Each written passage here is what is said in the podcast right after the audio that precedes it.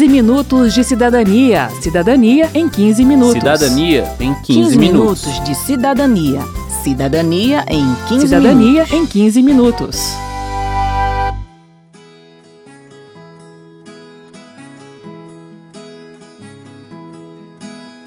Olá a todos, eu sou Verônica Lima. E eu sou Márcio Aquilissardi. Sejam bem-vindos ao 15 Minutos de Cidadania. Hoje nós vamos falar de regime de bens no casamento. Esse é um tema delicado, não é? Porque a escolha do regime de bens deve ser feita na hora de dar entrada no casamento. Mas só vai importar realmente se houver divórcio. Aí fica aquela situação estranha. Como é que eu posso me casar já pensando em separação? Pois é, Márcio, infelizmente é assim mesmo, a gente tem que pensar. Mas facilita se a gente imaginar o casamento como um contrato, que de fato ele é. E antes de assinar qualquer contrato, já é hábito ler e entender muito bem as responsabilidades que aquele contrato vai me trazer. O regime de bens é uma das cláusulas do contrato de casamento.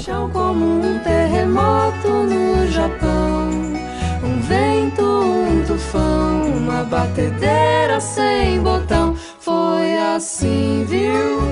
Me vi na sua mão.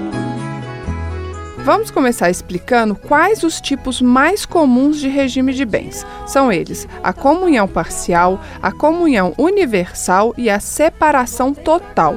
O presidente da Associação Brasileira dos Advogados de Família, Adriano Riba, explica cada um deles. O primeiro, que é o da comunhão universal, se divide em eh, todos os bens adquiridos, inclusive doações e heranças recebidas por qualquer um dos ah, conviventes. Na comunhão parcial, se divide aquilo que foi adquirido depois que eles começaram a viver juntos e se excluem as heranças e as doações recebidas por cada um deles. E o da separação total de bens, como o próprio nome diz, não se comunica nada que tenha sido adquirido por qualquer um deles. Se quiserem dividir alguma coisa, tem que comprar expressamente no nome dos dois. Para não deixar nenhuma dúvida, na comunhão universal, todos os bens e dívidas anteriores ao casamento são comuns aos dois. Vou te dar um exemplo, Verônica. Uma casa comprada por um dos cônjuges antes de juntar os panos, ou herdada a qualquer momento, passará a ser dos dois após o casamento. Sobre a comunhão parcial, Márcio, também vale a pena a gente explicar mais um pouquinho com um exemplo. Se eu herdei um apartamento ou o comprei antes de casar, ele é só meu, não entra na partilha. E se eu decido trocá-lo por uma casa, essa casa continua sendo só minha. Mas se eu decido reformar a casa, por exemplo, a valorização que ela terá por causa da reforma já passa a ser um bem comum. O consultor legislativo Beto Veiga explica isso melhor. A casa valia 10, com a reforma passou a valer 15. Então isso aí também é dividido. A diferença, perfeito. Aí, essa casa tem um aluguel. Então, esse aluguel não é só seu. Fruto dos bens comuns ou particulares, tá? Independentemente da origem. O fruto vai para a comunhão. Então, você tem um dinheiro aplicado no banco. Os juros daquele dinheiro não é só seu. Agora, atenção: as regras que valem para os bens valem também para as dívidas. É bom prestar atenção nisso. Melhor assim. A gente já não se entendia muito bem. E eu tenho certeza que muita gente está se perguntando agora qual é o regime de bens do seu casamento. Para você que está em dúvida, saiba o seguinte: se você não disse nada ao funcionário do cartório na hora de entrar com o pedido de casamento, ficou estabelecido o regime de comunhão parcial de bens. E se você vive com alguém em união estável, mesmo que não haja nenhum documento oficializando essa união, também vale o regime de comunhão parcial. Então, Márcio, é bom a gente fazer aqui um parêntese para explicar essa diferença entre casamento e união estável. Na prática, como a gente pôde perceber pelas regras de partilha, não há muita diferença não. O que acontece é que no casamento há um documento emitido pelo Estado oficializando a união. Já a união estável pode ser estabelecida informalmente, sem nenhum documento prévio ou apenas com a assinatura de um documento particular entre os parceiros. Eu vou fazer uma pergunta e eu mesmo vou responder. O que faz para configurar uma união estável? As pessoas devem viver sob o mesmo teto, com intenção de constituir família numa união pública, contínua, duradoura e notória. As partes também devem estar desimpedidas, pois não será reconhecida união estável se a pessoa viver com outra família em paralelo. Por fim, o tempo de relacionamento também não importa. Se houve união estável por apenas três meses, por exemplo, haverá direito de partilha dos bens constituídos nesse período.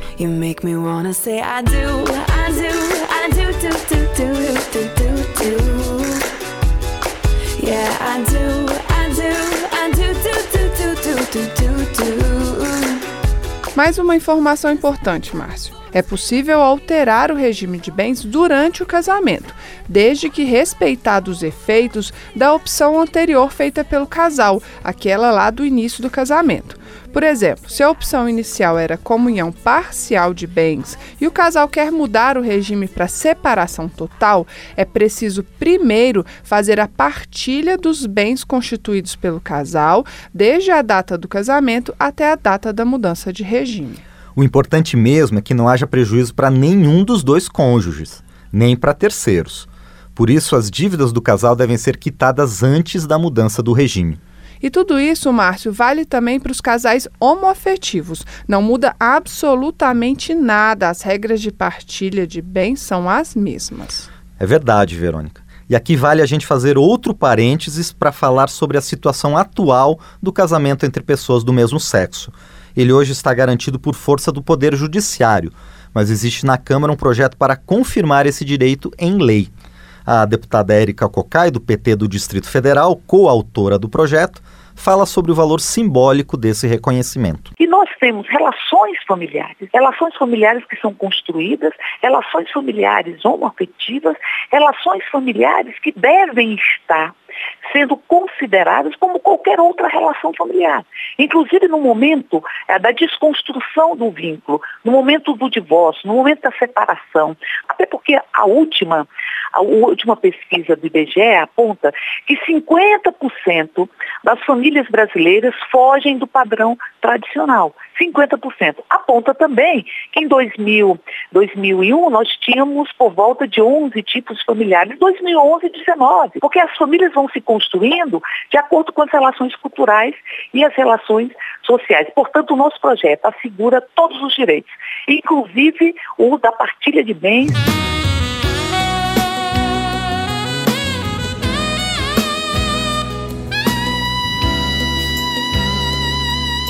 Voltando agora às explicações sobre regras de partilha de bens, é importante deixar claro que no casamento ou na união estável, se o regime é de comunhão, não importa quem pagou pelo bem. O fato de estar vivendo como uma família com a pessoa que comprou o bem já gera o direito de divisão igualitária. O advogado Adriano Riba explica.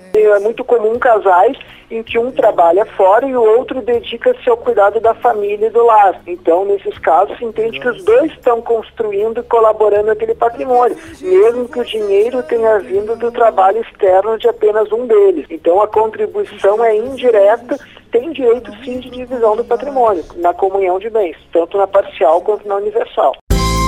Quero saber. Quero saber. Hoje, quem responde às perguntas dos cidadãos é o presidente da Associação Brasileira dos Advogados de Família, Adriano Riba. Vamos ouvir. Eu gostaria de saber se o marido deixando, abrindo mão a parte dele na casa, pode ficar para os filhos. Não, ao menos que ele faça uma doação. Não há como abrir mão no patrimônio que já é seu. O patrimônio é do casal, tá? Ele pode doar para a esposa ou doar para os filhos. Daí é um ato que está sujeito à tributação. Sônia Maria, por exemplo, eu estou no processo de separação e aí eu já dei entrada nesse processo. Eu adquiri um bem, né? Um exemplo, um carro. Esse carro ele entra na partilha? Se foi depois que eles não viviam mais juntos, o bem não entra na partilha. Quando eles estiverem vivendo sob o mesmo teto, pode ser caracterizado que mantinha-se o regime de bens da comunhão. A comunhão de bens só é interrompida quando há separação de fato. Meu nome é Luzia. Eu morei com uma pessoa há 22 anos. Ele me, me sacaneou com outra. E agora, nesse caso, tem que é, é dividir alguma coisa com ele? Você tem direito? Não tem nenhuma relevância mais. Não se discute culpa pelo fim do relacionamento. Isso nem é admitido dentro dos processos atualmente, tá? Inclusive para a decretação do divórcio isso já se faz rapidamente no início do processo e as outras questões que possam ficar pendentes de guarda de filhos, pensão alimentícia, partilha de bens, isso continua se discutindo se for litigioso. Marcondes de Alencar Pereira, eu gostaria de saber como funciona a partilha de bens com pessoas de nacionalidades distintas. Foram celebrados no Brasil pelo sistema brasileiro, vai ser aplicada a lei brasileira, sim, se eles vivem no Brasil e tudo mais. Só não se aplicaria se fosse um brasileiro que vivesse no exterior e se casasse no exterior.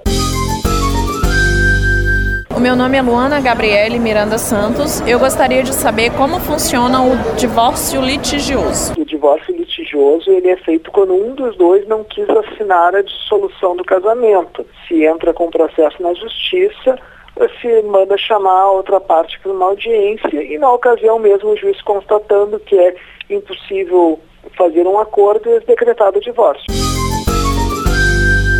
Meu nome é Ana Paula, queria saber se quando a mãe fica com os filhos, se a gente fica com a maior parte do, dos bens. Não, não tem nenhuma relevância a divisão dos bens com quem vai exercer a guarda dos filhos. Tá? Para as despesas das crianças existe a pensão alimentícia que é destinada a elas. Se a mãe não trabalha, ela pode eventualmente requisitar a pensão alimentícia para ela, mas isso não muda em nada a divisão do patrimônio que é igualitária. Meu nome é Alexandre, sou junto com uma pessoa já tem seis anos já. Quando a gente casar no papel, a gente ficar um ano, não der certo, quando a gente separar, se ela tem direito sobre alguma coisa minha durante seis anos que a gente estava junto, sem ser casado? Se a pessoa quiser, para fins burocráticos, oficializar esses seis anos, ela pode pedir no ato do casamento para ser documentado, isso chamada conversão de união estável em casamento. Isso facilita para fins de partilha no futuro, porque os bens adquiridos antes não vai precisar daí fazer uma comprovação de que havia união estável.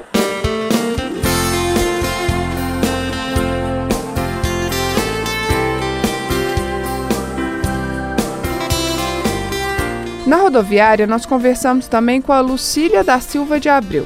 Como o ex-marido não queria aceitar a separação, ela saiu de casa e não voltou mais. Depois de conversar com ela, eu fiquei me perguntando, sabe, Márcio? Será que a pessoa que sai de casa perde os direitos sobre os bens? O advogado Adriano Riba me explicou que não. Não perde nenhum direito, exceto se a pessoa, por mais de dois anos depois de sair de casa, não reivindicar a partilha dos bens. Daí pode eventualmente ser caracterizado o uso capião por abandono familiar, mas em matéria de direito de família, não tem nenhuma punição por abandono de lar. Verônica, o programa está chegando ao fim e só falta a gente falar sobre o pedido de divórcio. Se não houver menores envolvidos e se for consensual, o divórcio pode ser feito em um cartório mas com a presença de um advogado que pode representar as duas partes ou apenas uma. Se houver dependentes menores ou se a separação não for amigável, esse processo só pode se dar pela via judicial. Qual terá sido o motivo da nossa separação? Bem, é isso. Termina aqui mais um 15 Minutos de Cidadania, que teve produção de Lucélia Cristina e Cristiane Baker, trabalhos técnicos de Marinho Magalhães e Indalécio Vanderlei, edição e apresentação de Márcio Aquiles Sardi e Verônica Lima. Se você tem alguma dúvida, mande pra gente pelo 0800 619 619 ou pelo e-mail rádio.câmara.leg.br ou ainda pelo Facebook da Rádio Câmara. E você já sabe, o 15 Minutos de Cidadania é apresentado a cada 15 dias, às segundas ao meio-dia. Você pode conferir todas as edições do programa no site da Rádio Câmara. Acesse www.radio.câmara.leg.br. Uma boa semana e até o próximo programa. 15 minutos de cidadania. Cidadania em 15 minutos. Cidadania em 15, 15 minutos. minutos de cidadania. Cidadania em 15 Cidadania minutos. em 15 minutos.